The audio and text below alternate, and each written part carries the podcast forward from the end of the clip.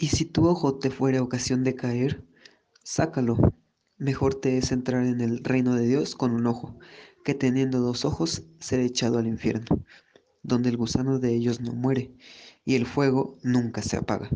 Marcos 9, 47 y 48.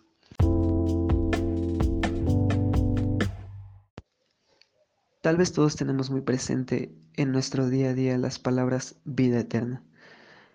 Es lo que muchas personas anhelan para siempre, estar con Dios eternamente. Sería algo inolvidable el saber que eso lo tenemos seguro, y mucho mejor el llegar allá con Él.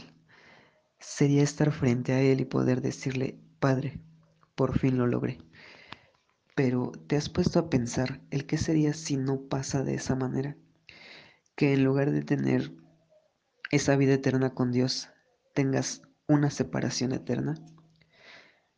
El nada más pensar que alguien está en el infierno o que tal vez yo pueda ir al infierno, no se trata del dolor que vamos a sufrir allí, de las llamas, de los gusanos, de todo lo que dice la Biblia que va a haber ahí, sino que lo que más en realidad nos debería de afectar es pasar una eternidad y no es una vida de 100 años, no es un periodo de tiempo.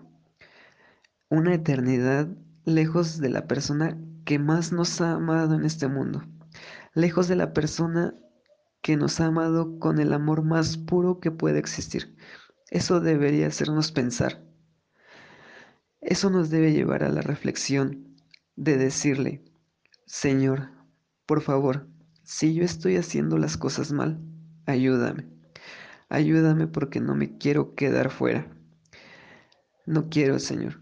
Y si lo estoy haciendo bien, decirle, por favor, en el mínimo momento que tú veas que yo me esté desviando, háblame, grítame si es necesario, haz lo que sea, pero que yo no me pierda, que yo no me pierda, que yo no esté una eternidad sin ti, Señor.